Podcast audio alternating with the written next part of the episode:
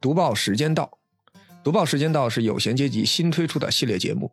计划每月从近期出版或在网络发行的报纸、杂志、新闻以及书籍中精选有价值和有趣的文章与大家分享。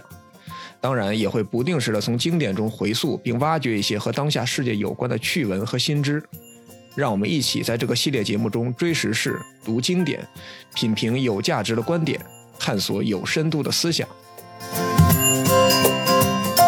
读报时间到，这期节目我会分享两篇报道，一篇来自凤凰周刊十一月刊的封面报道，求解小城瘦身，关注的是在经济下行周期下，小城市如何通过组织优化、精简编制度过财政困境的；另一篇则来自南方周末，讲述了十九世纪八小时工作制首次进入中国人视野的一段掌故。那书归正传，让我们开始读报吧。第一篇是来自于凤凰周刊十一月刊的封面报道。其实结合了两篇文章，第一篇是求解小城瘦身，第二篇是收缩型城市的未来。那我可以首先给出大家一组数据，根据浙商银行首席经济学家殷建峰的研究，二零二零年中国向政府雇员支付的报酬占政府总支出的百分之三十四，比第二位的希腊高百分之十三，比其他调研的十三个国家高二到五倍。中国向政府雇员支付的劳动报酬占政府可支配收入的比例，已经从二零一二年的百分之三十三上升到了二零二零年的百分之六十以上，可以说已经有点恐怖了。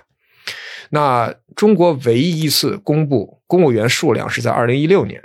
那时全国有七百一十六点七万公务员，但财政供养人数其实远远高于这个数字。呃，根据二零一五年中国经济体制改革研究会特约研究员陈建的估算，加上国企和事业单位、教师、医生、解放军、警察和离退休人员，中国财政实际需要供养六千四百万人。那我们把这个视角啊，从中国微缩到几个小城市，那尤其是几个小县城。嗯，二零一九年，当时全山西有一百一十七个县城。人口十五万以下的小县城有三十三个，县城虽小啊，但是政府班子其实非常全啊，各种部门一个不少。那山西对全省人口小县做了一个摸底调研，其中有一个十三万的县，财政供养人数是六千人，全县人口与财政供养的人口比为二十二比一。那二零二零年四月，陕西也选择了六个人口不足十五万的县做试点。分两批，计划用三到五年的时间实现编制人员的大幅减少。从数字上看，改革是有效果的。第一批试点的这几个县啊，党政部门缩减了百分之三十八，除医院、学校外的直属事业单位数量减少了百分之七十八，事业编数量减少了百分之五十八。以楼烦县为例啊，人员经费每年就要少两千万以上。河曲县公共经费支出也减少了三百六十七万。财政供养比成从三十二比一提高到了四十比一，人员工资福利和五险一金每年减减少了一点三三亿。那大他们到底是用什么办法减少的呢？我总结了一下啊，其实一共就三招。第一招就是合并，呃，一个县啊办公室太多了，那就把县委办公室和县政府办公室合在一起联合办公，用一套人。第二招，职级晋升换职务下降。其实就是让老老领导们主动退出领导岗位，但待遇呢，其实可能不降反升，否则人家怎么会同意呢？对吧？那第三个，其实我觉得这个可能是更重要的，就是核减事业编，把一些铁饭碗们分派到乡镇锻炼，或者下放到社区党政这个综合网格网格员。这儿我就得给大家补充一下了啊，这个社区综合网格员是干啥的？其实啊，就是一种。比较新型的一种管理方式，那就是把社区分成网格，大概每一两个小区配备一个网格员。这个根据你地区大小、呃人口密度啊，会有一些不同。呃，我根据一篇公开报道啊，其中写到，重庆江津区双福街道的网格员一天呃的工作量，大概就是在这个街道有一百四十七名网格员，每个网格员大概对应了四百个住户。那怎么能当网格员呢？需要考试和面试，呃，这个考试呢，参加的就是这个社区工作者考试。大概有两科啊，但其实很多考试我看了一下他们的招考公告，其实是没有指定的教材，也没有指定的考试科目的，大概就是考一个综合素质吧。不过，呃，我看到呃一些人分享自己的考试经验，大概会考两个内容，一个叫做公共基础知识，一个叫做社区工作专业知识。那这个工作呢，啊，首先很重要的一点就是它没有编制，但是呢，它要求还。有的地方有一个地方还不低，就是要求必须是本地户籍，专科以上就可以。年龄呢也可以放宽到四十岁啊，甚至四十五岁。考过之后，当然还有政审和联审等等，你就可以上岗了。我举一个例子啊，我看了一下海淀区二零二三年第四批社区工作者公开招聘，这个招聘呢涉及十三个街道、七个镇，计划招聘一共五百二十二人，量还是很大的，对吧？那其中一般社区工作者三百五十五人，专职党务一百一十七人，两薪组织党建工作者五十人。要求的呢是这个四十岁以内，如果你是党员或者具有社会学专业相关学历，持有国家社会工作者职业水平证书，还可以放宽到四十五岁，大专以上学历即可，但必须有海淀区的户籍啊。那考试是没有指定科目的，主要考察学生的综合能力，内容包括时事政治、社会建设和公共管理知识、海淀区区情及从事社区工作应具备的基本能力。嗯，说起来，我好像考起来还挺难的，是吧？我不知道，我看到了一些有些年轻人好像会去尝试，但是呢，呃，首先第一点，这个网格员的工作其实挺复杂的。呃，比如说，我也是，我也是从那个双福街的一个篇报道里摘了一段啊，那个就是里面报道里面的这个网格员，他自述说，网格员的工作很杂，文明创建、食品安全、安全生产、居民信息核查、受困难群体关爱，都需要我们来来回回跑上跑下，微信步数总是过万，在帮助居民的同时，也锻炼了我的身体。说起来好像有点苦中作乐的意思啊。而且他们的收入一般是都是比较低的，为什么他要他把年龄会放宽到很大呢？其实就是吸引一些，呃，可能是一些赋闲的中老年人，对吧？呃，尤其是中年人，不能说老年人了，呃，来这儿来这儿工作。首先他没有编制，所以你是跟这个社区政跟区政府啊正常的签合同，那就是合同制，也就意味着是可以清退你的。所谓的清退啊，其实我这个这个词儿我就感觉很怪，明明是。正常的签合同雇佣，那解雇就是解雇，辞辞退就是辞退，为什么要用清退呢？好像在打扫什么垃圾一样，对吗？所以我一听到这个词，我就觉得很怪。嗯，哎，我不知道这些被真的清退的人听到这个词的时候是什么心情啊？我在网上看到了一则评论啊，其中说，清理编外人员是一个值得讨论的问题。为何各地的单位要聘用合同工？这才是问题的根源。如果按照正规的单位工作状态来看，编内的人员足以应付日常的各项工作，要聘用编外人员，说明有部分编内人员处于不正常的工作状态，这才是值得关注的重点。所以，所谓的很把这个很多编内人员下放到网格员，其实就是另一个侧面说明，要么就是辞退一部分网格员，要么就是不再招，对吗？那否则他这个钱是怎么省出来的呢？嗯，编制啊，其实是一种。计划是经济过去遗留下来的一个东西。那比如说，我们可以追溯一下它的历史啊。在一九四九年十二月的时候，这个政务院成立机构编制审查委员会，颁布了关于统一全国各级人民政府党派群众团体额员额暂行编制草案，第一次对编制员额做出了界定。那比较重要的一份文件呢，是在二零一一年发布的，这个中央发布的《中共中央国务院关于分类推进事业单位》。改革意见指导，其中提到使用编事业编制，且只减不增，人事、财务、社会保险等依国家现行政策规定实施管理。编制这个东西啊，其实有它一定的合理性，其实就是为了稳定公务员队伍。因为公务员队伍如果长期高频率的换人的话，其实是不利于向老百姓提供服务的。第二点，其实他的工资啊，一般来说是相对比较低的，除了一些呃特殊的部门，而且他的工作内容也比较枯燥。所以，如果你不靠编制、不靠户口的话，你很难吸引到人。我觉得提供一个长期稳定的聘用制度和福利，在公务员制度中其实是一个国际上的惯例，只不过可能没有中国这样编制这个东西这么这么夸张。啊，也没有中国人这么喜欢这个东西。精简编制这个事儿啊，其实很早很早就已经提出来了，只不过一直没有彻底贯彻实行。那现在地方债的一个危机，其实是一个契机啊。有一篇报道提到说，今年八月，中央级金融机构参与了西南某省份的再融资，但其中的一个条件就是公务员缩编百分之二十。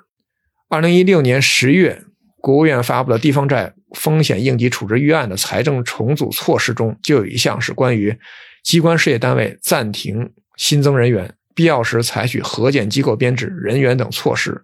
也暂停了地方自行出台机关事业单位各项补贴政策，压缩直至取消编制外聘用人员支出。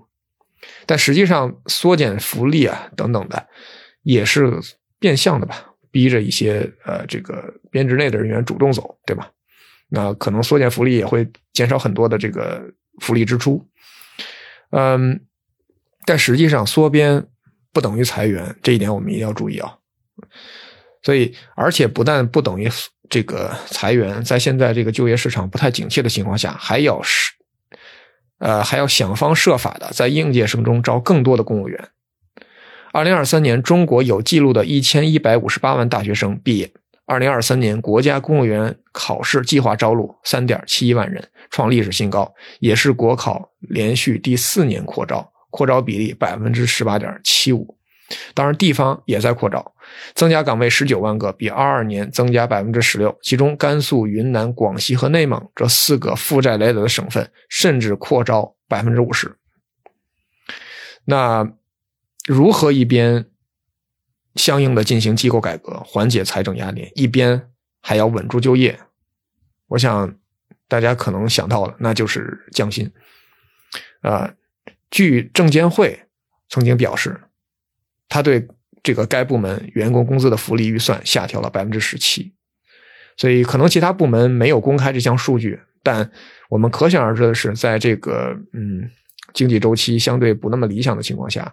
通过各种方式调整机构、缩减编外人员以及降薪，是我们共度难关的可能唯一方法。第二篇文章，让我们换一个轻松点的话题哦。这篇文章来自于《南方周末》电子刊，标题是中国首先提出八小时工作的人竟然是张之洞。那首先我跟大家稍微科普一下八小时工作制的历史由来。当然，所谓的科普也就是呃各种百科传一传啊。早在1791年，法国大革命时期，空想社会主义者罗伯特·欧文就提出过“八小时劳动、八小时休息、八小时教育”的口号啊。那当然，在那个时候是没有办法实行了。呃，一八七七年，美国历史上第一次全国罢工，工人阶级走向街头游行示威，向政府提出改善劳动与生活条件，要求缩短工时，实行八小时工作制的要求。那罢工不久呢，队伍日渐扩大，工会会员也人数激增，各地工人也纷纷参与起来了罢工运动。那时间到了一八八四年，美国联邦贸易和劳工组织通过了一项决议。啊，决议规定说，从一八八六年五月一日起实行八小时工作制。但是啊，资本家肯定是不搭理你这个的，对吧？因为这个组织啊本身，啊其实本质上是一个工会联合体，没有任何强制的约束力。那工人们仍然被迫每天工作超过十小时、十二小时，甚至十四小时。那为了落实这项决议，其实也是向这个资本家施压啊。同年十月，美国和加拿大的八个国际性和全国性工人团体在美国芝加哥举行了一个集会，决定于一八八六年五月一日，也就是那个呃要求实行八小时工作日的这个当天举行总罢工，迫使资本家实施八小时工作制。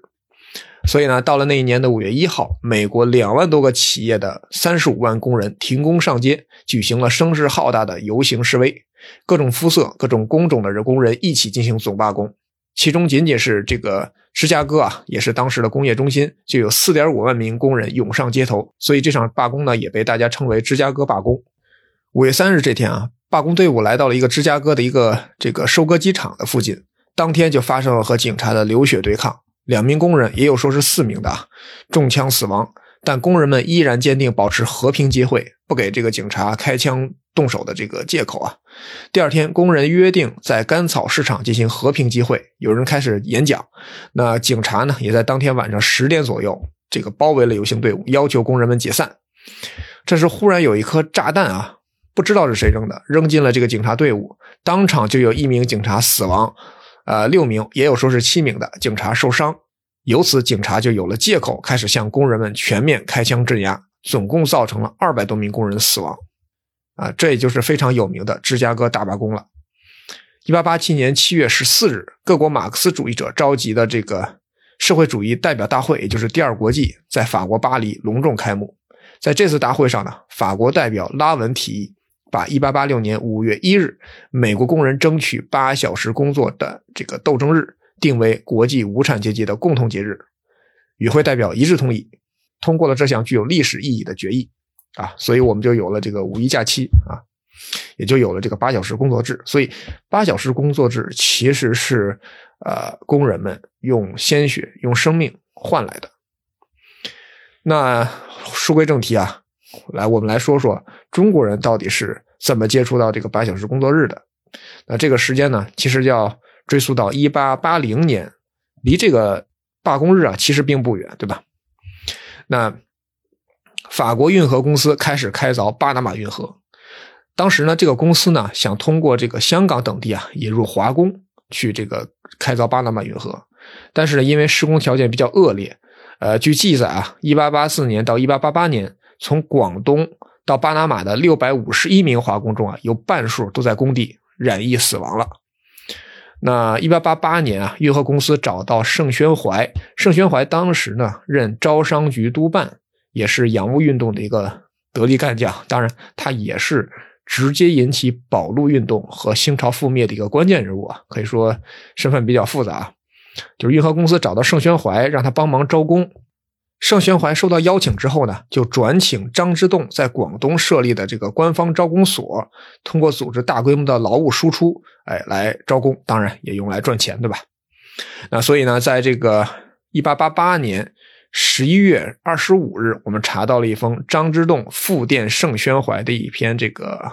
呃电报。其实大家注意这个时间啊，一八八四年啊进行的这个罢工，一八八九年。我们这个第二国际呃设立了五一劳动节，那现在这个时间呢是一八八八年，其实离这个日子非常非常的近。那张之张之洞复电盛宣怀其中提到呢，说巴拿马和请招华工，我无虐待情弊，章程切实可靠，备尝不可，请与妥议条款，定明每日工作时刻不得于八点钟。伙食、住处、医药、运救、续款以及管束章程一切利益，尽尽虐待各币，议定先电视。那其中尤其我们要注意啊，这一句叫做“定明每日工作时刻不得于八点钟”，其实就是说这个让这么工人们每天不得工作超过八小时啊。呃，但是呢，在这个一八八九年二月啊，这个法国运河公司它倒闭了，这工程啊就完成了三分之一。呃，所以这些股东们当然也就血本无归了。那张之洞啊，之后在当月就给盛宣怀又发了电报，说由官方代招工有损政府声誉。那其实就是啊，中国人嘛，呃，由官方输出到那儿受虐待，这个死亡率还特别高，觉得可能影响脸面了，对吧？而且他也核算了一下这个成本，虽然他每招一个人可以有一块钱的抽成但是各种的花费啊，比如说请翻译啊、医药、买船票。那工人死了，你还要这个出抚恤金，啊，合起合起来算一算啊，其实不划算，所以说呢，不如终止。那后来呢，这个巴拿马运河的工这个工程啊，呃，在一九零三年啊，美国操纵下，巴拿马首先从哥伦比亚独立出来了，啊，这个承建方其实就呃换成了美国公司，从一九零四年重新开工了，啊，这个就是后话了。那其实我们回溯一下张之洞提出的这个八小时工作制的时间。与国际几乎实现同步，那他的信息来源是什么呢？这个没有我们我们暂时没有查到可靠的记录啊。但是作者认为，仍可以从三个人物上做一个猜测。那第一个人呢，是驻美公使张印环。一八八六年初，张运环赴美上任之前呢，张之洞曾经请他回到广州，就保护华工问题交流意见。此后，两人不断有电报往来。张运环留心美国各方面的工作动态。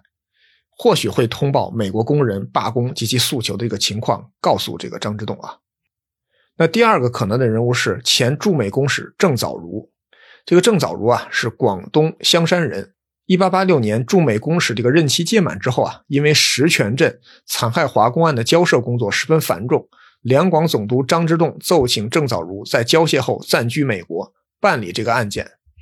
那所以呢，从一八八六年五月二日到五月七日，他就暂住在了芝加哥，在芝加哥工人大罢工当天晚上或第二天到达芝加哥，不可避免的会了解到工人的诉求。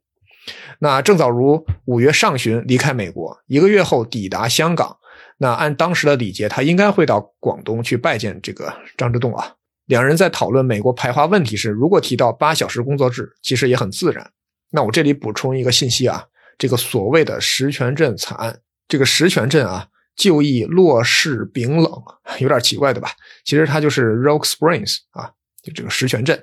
那这儿呢，在一八八五年九月二日，美国怀俄明石泉镇太平洋铁路公司开办的一个煤矿里面啊。在这个白在这一天的时候，白人矿工和华人矿工发生了冲突，但其实规模是可控的啊，比较小。但是到了下午的时候啊，一百多名武装起来的白人矿工就开始有组织的袭击华人矿工和他们的聚集区，而且很多围观的群众啊也加入到了这个对华人的洗劫之中。当然，这主要都是一些白人了。那根据事后统计，总共有二十八名华工死亡，十五人受伤。那华工的直接财产损失高达十四万美元。呃，根据白人自己啊和华人的这个回忆啊，冲突的根本原因其实啊是因为白人抱怨说华工从不参与罢工，从不因低薪而抱怨。那其实用今天的大白话说啊，就是说你们公司忽然来了一群人啊，比你卷，要的还比你少，而且还少很多。所以其实这也好理解啊，中国人远道而来，人生地不熟，那加上本身从文化上讲呢，其实就倡导这个服从、忍让啊、勤劳。那多一事不如少一事，所以你跟美国人这种有罢工文化、游行示威文化的人啊，肯定合不到一起。那其实呢，大量引入华工本身也是太平洋铁路公司压制罢工的一个策略之一。他其实就是想用这种文化上的不同来这个这个做到这个分化的这么一个分而治之的这么一个策略吧。那事情发生之后呢，旧金山总理是黄锡泉就前往调查，并把调查结果汇报给了驻美公使郑早如。那此时各煤矿工会继续进行这个排华政策，致信太平洋铁路，要求解雇所有中国员工。但是铁路公司呢表态说：“哎，我们不歧视啊，但这个都是观模作装模作样的。当然，比较实际的就是他把这个提出这些要求的煤矿呢都直接给关了。啊，不过其实最最离谱的是说。”当地法院裁定，没有任何证据证明一个白人在那天参与了任何一桩罪行，没有处罚任何一个凶手啊，把这些人都给放了啊，甚至这些人呃回到这个煤矿的时候，还受到了这个围观群众的欢迎。不过呢，在郑早如等人的坚持交涉下，美国国会于1887年批准了一笔14万7748块七毛四美元的款项，以支票的形式通过中国驻美公使赠予中国，基本赔偿了所有可以计价的损失。那这也是中国首次索赔成功的一个案例啊！正如张应环，呃，对光绪皇帝汇报的那样，当时这个张应环是任总理各国事务衙门大臣，相当于现在的外交部长啊。他这他是这么评价的：说自中外通商以来，外国赔偿中国巨款，细数初次。啊，那补充完这个之后，我们再说第三个可能的人啊，第三个是这个广报主编邝启照。这个邝启照呢，是广东新宁人。他在1875年带领幼童赴美留学，在美国居住工作八年之久。1883年回国，1885年被张之洞招入墓中任英文翻译。1886年创立《广报》。那当时在美国的华工啊，有一半是这个台山人啊，也就是这个广东新宁人，算是这个邝其照的老乡嘛。那作为老乡，邝其照无日不在关注美国华工的命运。在美国排华的高潮阶段啊，邝其照甚至提醒朝廷说。我们禁止美国人入华，作为一种报复啊。呃，那不过最后呢，作者也提到说，很好笑的是，虽然张之洞对外国来华公司招工要求的是这个八小时工作制啊，提出的很明确啊，定明每日工作时刻不得于八点钟，但他自己亲手创立的工厂却不实行。比如在湖北织布官局，厂中工作是从早晨五点到下午六点，每隔一个星期日才休息一天啊。那这个就比大小时候还恐怖了，这些工人很可怜，因为他们受到只有皮包着骨头，五十人里面也找不到一个体格健康的人。这种做法，这个按作者的评论就是，目的不过是维持清廷的面子，并不是真正在意工人的健康。那不过话说回来了，各位每天享受到八小时工作制了吗？还是九小时、十小时、十一小时、十二小时工作制呢？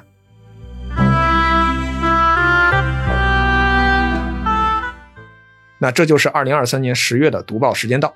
读报时间到，让我们一起追时事、读经典、品评有价值的观点，探索有深度的思想。我们下个月再见。